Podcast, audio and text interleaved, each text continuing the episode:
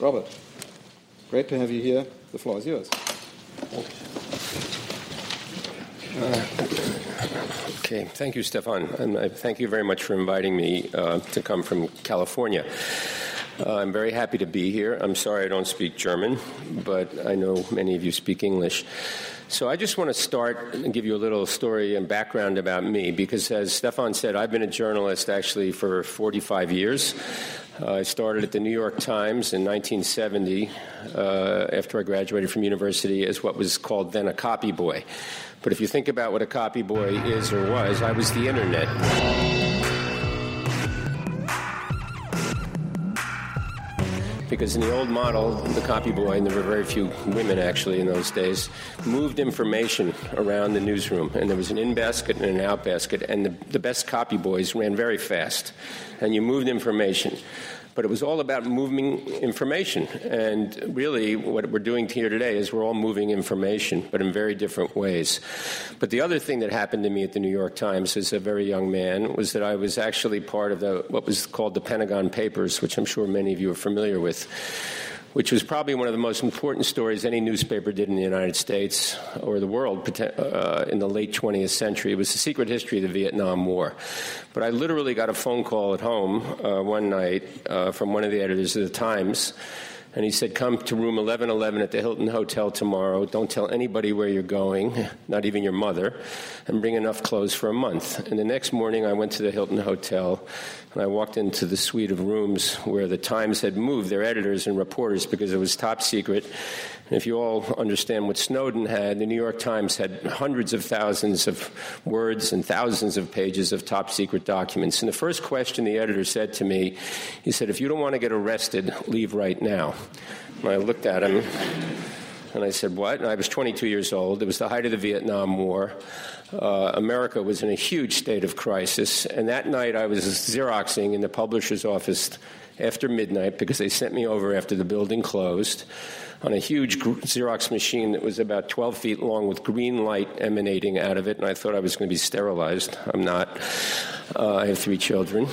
But I was looking at documents that said, for your eyes only, top secret, Henry Cabot Lodge to President Kennedy, and, and it was the first things I looked at were about the U.S.'s complicity in the assassination of the Ngo brothers in Diem, which happened in 1967 in Vietnam. But that was a formulation for my entire career because I immediately understood that government always didn't tell the truth, that the press really mattered, and the press's role in a democracy was to stand up to the worst abuses. And for, after 45 years, I'm now running an organization. It's a very pure organization in a sense. It's a public service organization. But how did I get there? I ended up having a very good career in journalism. I was a foreign correspondent. I did investigative reporting. I spent most of my career at a very good newspaper, the Philadelphia Inquirer, that's now been gutted and I eventually became the editor of the Philadelphia Inquirer. And if any of you are journalists who started out your career as a reporter or as a messenger and ended up running an organization, you realize you're not really trained to do that. You, I'm a journalist, I'm a storyteller, and I eventually got fired as the editor of the Philadelphia Inquirer in 2001 because it was during the downsizing and the collapse of the legacy media model in the United States, which I think was ahead of what's happened in Europe. But what really happened was that the Philadelphia Inquirer was part of an organization called Knight Ridder, which owned 32 newspapers in the United States and was a $6 billion company. It doesn't exist today, it's gone. And what was happening as the internet started it was obvious that the audience was shifting, the business model was changed, changing, and what I found was that the business side had absolutely no stomach or interest in changing or evolving because the first question that was always asked when I wanted to do something differently was what will it cost and what's the revenue? And when you're operating in that environment, it's really difficult to innovate and change. I have nothing wrong, there's nothing wrong with making profit or revenue. It supports the journalism.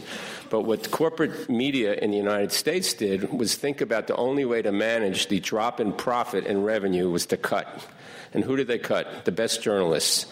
The Inquirer had about 650 journalists in the newsroom when I was there, and by the time I got fired, it was down to 150. But the thing that really I pushed back on was that they wanted the most talented and best journalists to leave because they were paid the most, and they made it very lucrative for them to leave. I ended up getting fired. I taught at Columbia at the journalism school, and I wasn't sure what I would do. I had many really interesting job offers outside journalism, but I decided I had one more newspaper in me, and I went to San Francisco to be the managing editor of the Houston, uh, San Francisco Chronicle. I didn't get fired there, but I left after four years because I was completely frustrated by the inability of corporate media to think differently and try new things. So in, in 2007, after I left uh, the Chronicle, I was asked by something called the Columbia Journalism Review, which is a very well known media uh, magazine in the United States that comes out of Columbia University to write something about the future of, of journalism. And I wrote this eight years ago, and I think it's highly relevant today. I'm just going to read you a few paragraphs from what I wrote because this is really what I think we all should be doing still. The crucial element determining success in the future will be the strength of emerging relationships among those whose money will support the journalistic enterprise and those who create the product. They will need to arrive at a sense of shared values and passion about what their journalistic enterprise is and the values it holds, not expressed in monetary terms alone. To use the term news organization does not begin to describe the potential opportunities I see ahead for the new, these new ventures. Publishing partnerships will be formed in collaboration among news organizations, though these might look very different than we think of to them today, will be crucial. Creating these organizations using a new DNA will be easier than the slow transition we are witnessing today with the old model organization. Energy increases when we become engaged in building something new instead of feeling demoralized as institutions we once valued so highly are being destroyed by our own cannibalization. I have faith that new models of journalism are going to fly out of this whirlpool of change and be successful. I wrote this in 2007. Ten years ago, Google wasn't even in our vocabulary. Craigslist and Facebook and MySpace and YouTube we didn't know about. Journalism as practice at newspapers is not dead, but journalists will need to salvage what is essential, figure out how to tr- transform it into the new media, and become leaders in this period of upheaval. It will take men and women of vision and deep pockets whose primary catalyst is not profit as journalists, we live in a time of crisis, offering the possibilities of historic change as we witness a pillar of our democracy being wounded and withering away. Great urgency and risk taking is called for to stem the collapse of what newspapers have stood for in our country's past. We have no other choice. It's interesting to me when I read that today, I don't even mention eight years ago Twitter and Facebook.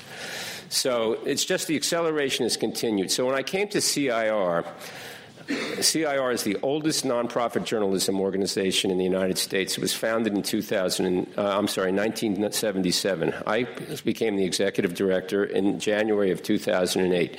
CIR had seven people. It was unclear would survive. I had no idea how to raise money. In the United States, we have a strong tradition of philanthropy, which may be different from Europe, and actually, a tiny percentage of American philanthropy does go to media. But I took this on as a mission of, I guess, passion and belief. And what I wanted to do was, and this is, when you go out and raise money, it is not easy. I can tell you that. But I, this is what I talked about doing, and it's 2008. What CIR, what I wanted to do, and, and the journalists here will immediately understand it, in the center of everything, if you think of a wheel, the center of everything is the story, is the data, is the information. I wanted to create an organization that, if you look at that wheel, had spokes each spoke, and you'd add spokes, would be a different platform. So in the center was the story. But how do you create an organization? Not only if, you, if, if the information is gathered by someone who's a print reporter, get that person to work with someone who can do an animation, a video, an audio interactive data sets, you name it. And at that point, we did not have the mobile explosion we have today. But what we actually have done that. And since 2008, I've been able to raise over $40 million close to $50 million for CIR. Today we have 70 people. We've won nearly every journalism award you can win in the United States for innovation, for doing things differently, and for quality. Now, how did this happen? Uh, it's hard to describe really how it happened, and I never thought we'd have the success that we've had. But central to this model and why we've been able to fund it is we're not driven by revenue, we're not driven by profit. The people who give us money believe that journalism and investigative reporting are crucial in a democracy, is what I said. And they believe that one of the worst and first things that is attacked and undermined and destroyed historically by the worst governments are journalists and journalism. The challenging of authority through accurate and information and storytelling that challenges authority, whether it's corporate or government, the people who support us believe that's crucial. It is not a huge number of Americans, but in America we have really big foundations who give a lot of money away, and a tiny percentage of that money, less than 1% of American philanthropy, which is billions and billions and billions of dollars, less than 1% goes to media. But when I went around early on, and I was doing this in 2008 and 2009, which even was even more difficult, it was the height of the recession. It was really hard to raise money. I didn't think we'd succeed. But the first tranche of funding we got for, was, was for doing storytelling in California, and it was called something called California Watch. And again, this was a really different model. If any of you, the journalists here, know about competition, we wanted to change the whole concept of competition. How did we do that? We had really good stories. So, the first big story we did in California was about fraud and abuse in the Department of Homeland Security in the United States, which gives away, at that point, as the war was sort of winding down in Iraq and Afghanistan. And you've seen this happen in Ferguson. American police departments were getting tanks, they were getting, you know, missiles, they were getting you name it. And how were they getting that? The Department of Homeland Security had there was so much surplus weaponry in the United States they were basically giving it to police departments. The story we did, I, this is how we started. I would call up an editor of a newspaper in California, and say, "We have a really good story and some of them knew me, and I'd explain, oh, we want that story. I'd say, oh, by the way, uh, you're going to have to pay us something. What? You're a nonprofit. I said, just give us a hundred bucks, two hundred bucks. We have to get some money. And by the way, it's not going to be exclusive. I don't want it then. I said, okay, you don't have to have it. And then the guy would call me back and said, you know, we'll take that story. The first story we did in California was on 28 newspaper front pages on the same day. It was broadcast across the state on radio through the public radio network, and it was on five television stations in the five biggest markets. That story reached about 5 million people. It was astonishing. And the next day and the day after that, I started getting phone calls from editors around California. It's a, you know, 40 million people live there. And they said, Why weren't we part of this? And I'm on the phone. I said, This is going to work. Why aren't we part of this? They were upset that because what happened is it got a huge amount of tension because of the distribution in the story and because no one had done it before. And that was in 2009. We began to take off because not because of the model, which really worked, but because we did really good stories and stories that no one else is doing. So the central idea was all that wheel and all the different ideas, but nothing we've done would succeed without journalism. Now, here's the other thing that's really crucial to our model, which is very different. We're not rewarded for audience. We're not rewarded for all the innovation, though we do get some of it we are rewarded for impact. The people who fund us believe that journalism that makes a difference, as I said a few times, is crucial in democracy. We're not partisan, we're not political, but we do very tough stories that drive change. When we do a story that President Obama cites, that is like a billion dollars in revenue. Or some U.S. senator, whether he's a Democrat or Republican, stands up in the Senate and says, This story by the Center for the Investigative Reporting is an outrage. How did this happen? That is a huge win for us. When laws change, when people's thinking changes, when we go to a community and they have a big meeting about a story we did because they weren't aware of an issue, this is really important. This doesn't happen by magic. We've created an organization where when you start planning a big story or thinking about an investigative story, it's not just the journalists who are sitting down at the table. We have social media people, we have distribution people, and the process is incredibly collaborative internally and externally. This is really different. I ran a newsroom with 650 people. If I wanted the city editor who covered Philadelphia to collaborate and work with the features editor on a story, I would have to bring them in a room and bang their heads together. Because everybody said, My reporter is busy, my reporter is busy. I would have situations, if any of you ran a newspaper, where the business editor would get really mad at me because they were doing a story for their business section, and I would say it should go on the front page. He'd say, What's going to go in my section? Some of you may have had that conversation. So the internal dynamic was really culturally driven by, by exclusivity, by what's mine, and people didn't want to work together. And I saw that that really wasn't going to work in a new model. So when you create the new newsrooms, which I alluded to in what I wrote in 2007, it was really about people working together in a different way. If you came to our newsroom, you would have that frequently a, someone who's come out of print, who's a very strong reporter, working with a 24 year old kid who's going to turn their story into an animation. If you imagine the conversation the first time, a really deeply reported, fact based story by some reporter who's 60 years old is going to say, My story is going to become an animation? Are you kidding me? Well, we've done it.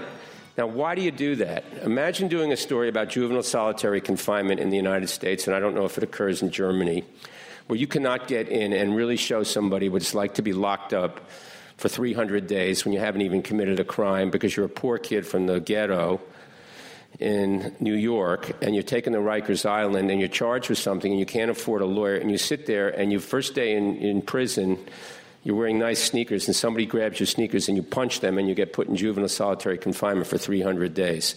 How do you tell that story? You can, you can tell it the way I just told it. So, what we've done though, imagine being in a newsroom where you find that kid after he's been released and you sit down and you take him his story on audio and you film it, but you can't get in the cell. How do you really describe what that's like? You have his words. So we did a cartoon. We did an animation. It's called The Box. It's gotten huge attention. When The Box came out, you know what we did? We got a rapper to do the music to it. So guess what happened to that thing? When it appeared on rap digital, on internet websites all around the United States, it got huge attention, not because we did the story, but because we brought in a rapper to tell his, to use the background music. So when Mos Def, if, I'm not sure how many of you heard of Mos Def, I didn't, was, was used in that thing, we were thinking, and I didn't do any of that, the staff said, who is the audience? Where is the audience here? So it was not just politicians and the people who ran the prison system in New York State. That story was also told and broadcast nationally on public television. It was in newspapers around the United States. There was a text story and there was that animation. But the thing that went viral was the animation because we used a rapper as background music. And when we did that story, the precision of it was astonishing. The reporters found a former guard at Rikers Island in New York who was the, was the prison photographer. Somehow they found him. I don't even know how. They went to his house and he showed them pictures of the cells that people were in, the solitary confinement cells. So if you watch the box, the animation, the size of the bars, the bricks in the cell are exactly what they really look like. Exactly the same. So the, the values and standards of really high quality journalism and information and storytelling were applied to an animation it worked. I mean, so that's it's a really different way to think about your, what you're doing. But if you're open, if you look around this room, how many people here are under 30? You don't have to raise your hands. But in your newsrooms, you have to have kids. You have to have digital natives. You have to have somebody and the people who understands the way Twitter and Facebook and, and Instagram and all these things work to think about I'm going to tell the story and distribute it in a completely different way. Part of the reason we've been raised all that money is that we do things differently.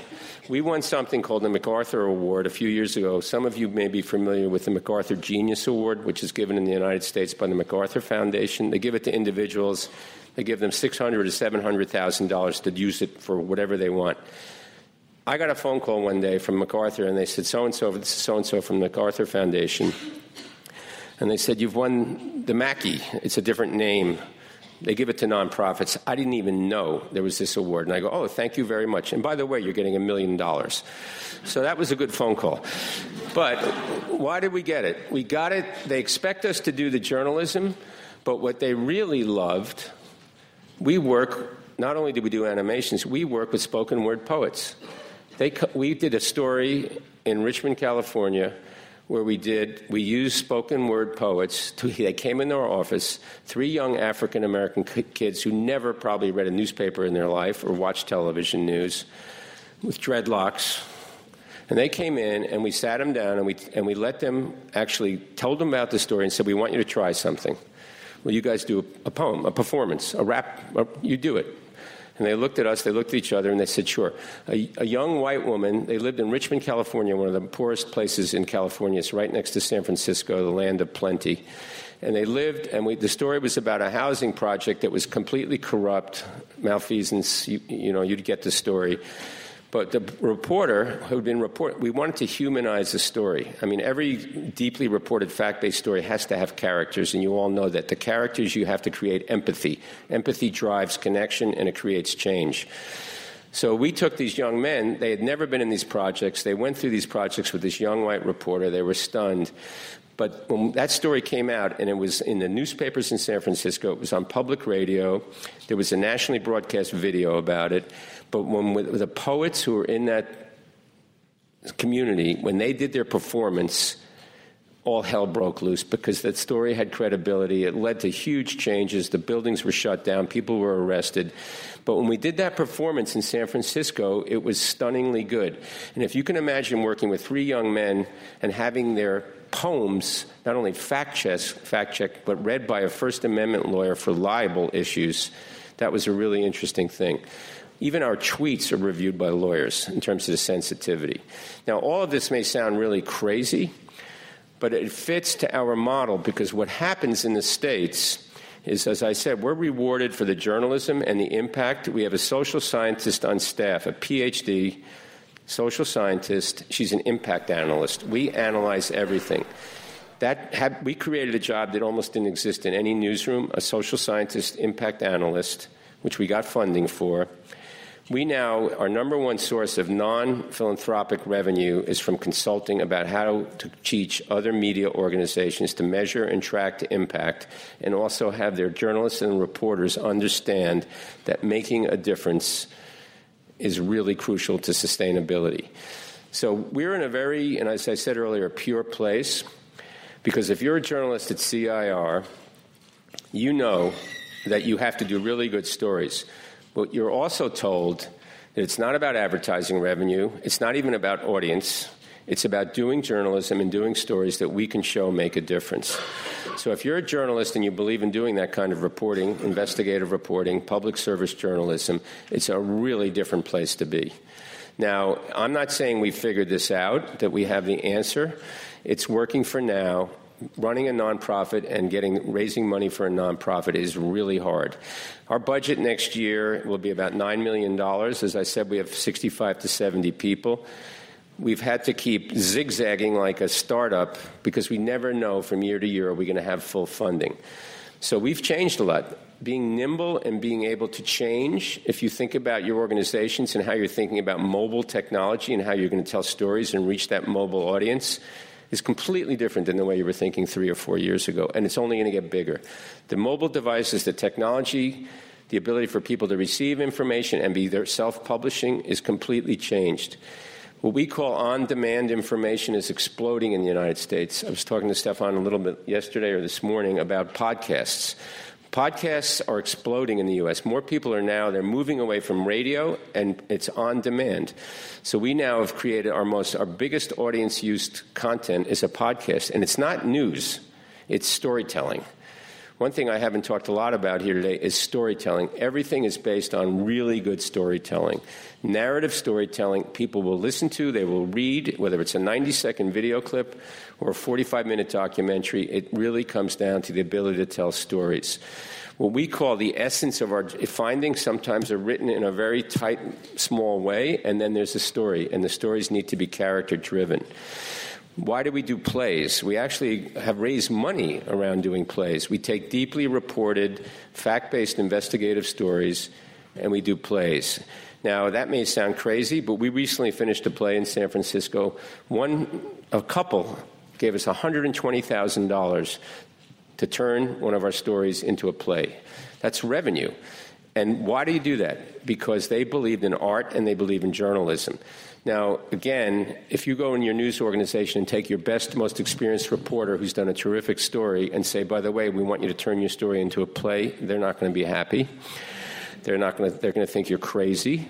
What do you mean? Because what you're doing is taking the spine of the story, the data, the information, the facts, and then you're letting art take over. It's really complicated, but when you see it performed, we've had some of our reporters sitting in the audience watching a play with their sources, and sometimes these sources are family members who had a brother or a sister killed or murdered in an accident or in a crime and they're seeing their brother or their sister or the characters brought to life on stage, and it's tricky but I've seen a guy who won a Pulitzer Prize sitting next to the brother of a man who was murdered, whose neck was broken in a state hospital. He was severely autistic, and the caregiver broke his neck, sitting there and weeping, and then having the guy go up on stage and say, this makes my brother's death worthwhile because people are seeing what he was like and, and, understanding what happened to him.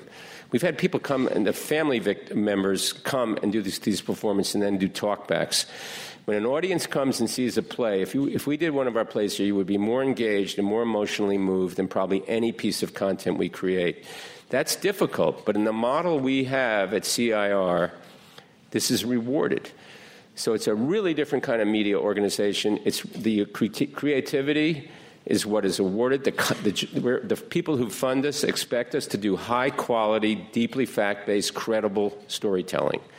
And we're not just doing it on one platform. I mean, in the Q&A, you can ask me more if you like about how that happens, but it's what we do. Uh, and, and it's worked. And again, I'm not saying we have the answer, but I personally believe, and I've had a long career, as you heard, that this is probably the most creative period and the most important period. We are all overwhelmed by information. When I meet with Google people, they'll say to me, How do we, there's so much junk, and that's their word, and crap on the internet I'm going to talk to them about how you surface and sustain and make sure that credible quality information and not entertainment is, is, is not only sustained but reaches an audience. This is a huge question for all of us. I mean, look at what's happening now in Europe. The American political campaign, we can talk about Donald Trump if you want, uh, is insane. And the disinformation and the ability to distort and even lie, and people begin to believe it, is really terrifying. And as Germans, you understand that probably better than anybody. So we're at a moment now where this is all really interesting and entertaining, but we all have a responsibility to try and answer this. And the question of sustaining and, and maintaining and creating quality information that's fact based and challenges some of the things going on is really crucial. Uh, I don't pretend here, standing here, we have the answer, but I think in this vortex of change, we're one of the places that's trying to do things differently. Thank you.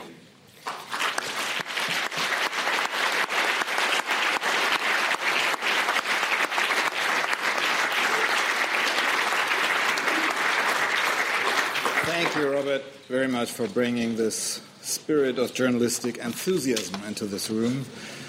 Um, it was extremely interesting to listen to you, and I think, um, if with, with, your permission, um, let me let me first welcome Christoph Keese on our panel. Herzlich willkommen, Christoph Keese. Schön, dass Sie dabei sind. Um, let me maybe just take the chance and give you guys the opportunity to ask if I give I see a sign. We have a problem with the with the loudspeaker. Bin ich so verständlich? Um, I would like to give our audience the opportunity to ask, let's say, two or three questions on the CIA before we start our discussion here on the panel. Um, so, also Fragen, die sich nochmal wirklich auf die Arbeit, auf das Funktionieren dieses, dieses Journalismusmodells beziehen. Wenn Sie dazu noch was äh, erfahren möchten, dann würde ich sagen, jetzt. Nehmen wir zwei, drei Fragen. Eins, bei Ihnen.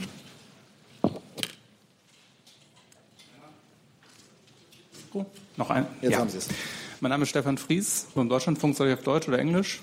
Es wird übersetzt, okay. Ähm, Storytelling, also Geschichten erzählen, ist ja das, was uns Journalisten oft vorgeworfen wird. Wir erzählen Geschichten, aber nicht die Wirklichkeit. Was würden Sie dem entgegnen? I'm not sure I got the question. The question was um, uh, storytelling. There are people saying storytelling doesn't really uh, doesn't really catch the reality, but creates realities. I think that was yeah. Uh, to ask. I guess uh,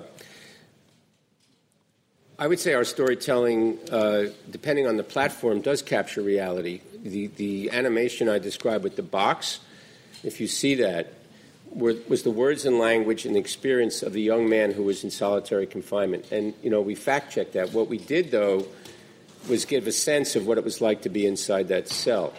The, again, you have to remember that what we do, it has to match reality because one of the things that's happened in the States, in almost any story we do involving a corporation, prior to publication, before we publish it, we will be almost every time two things happen. One will get a warning, letters from attorneys from frequently gigantic corporation law firms, and these are corporations that can have billions of dollars, who will write us a letter saying, We don't think your reporting is fair and accurate. If you have any mistakes, you can expect to see us in court, basically. When you're a small nonprofit, that being tied up in court can destroy you. So that's one thing that happens. The other thing that happens with corporations is they are now all hiring crisis management public relations firms, which again, prior to publication, will send out letters or go on the internet on their PR, public relations news wires, and try and challenge the authority and the accuracy of the story. We can't be wrong. So, in terms of the platform, it may evolve into a different form of storytelling. Again, in animation, we've done coloring books, but the facts that story is based on are completely solid and accurate. So it is a different way to tell a story, but again, the basis of the work is bulletproof. When, when we, even I mentioned the plays or the spoken word poems we did, those went through a legal review, not only an editing review, to make sure they matched the facts of our stories.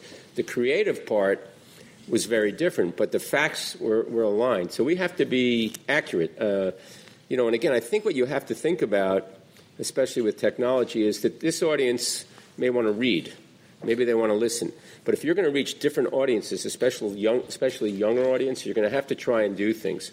The other thing that we've found to be true is each piece of content, each platform, becomes a catalyst. If, you, if someone's interested in that, we always tell them where they can go to find more.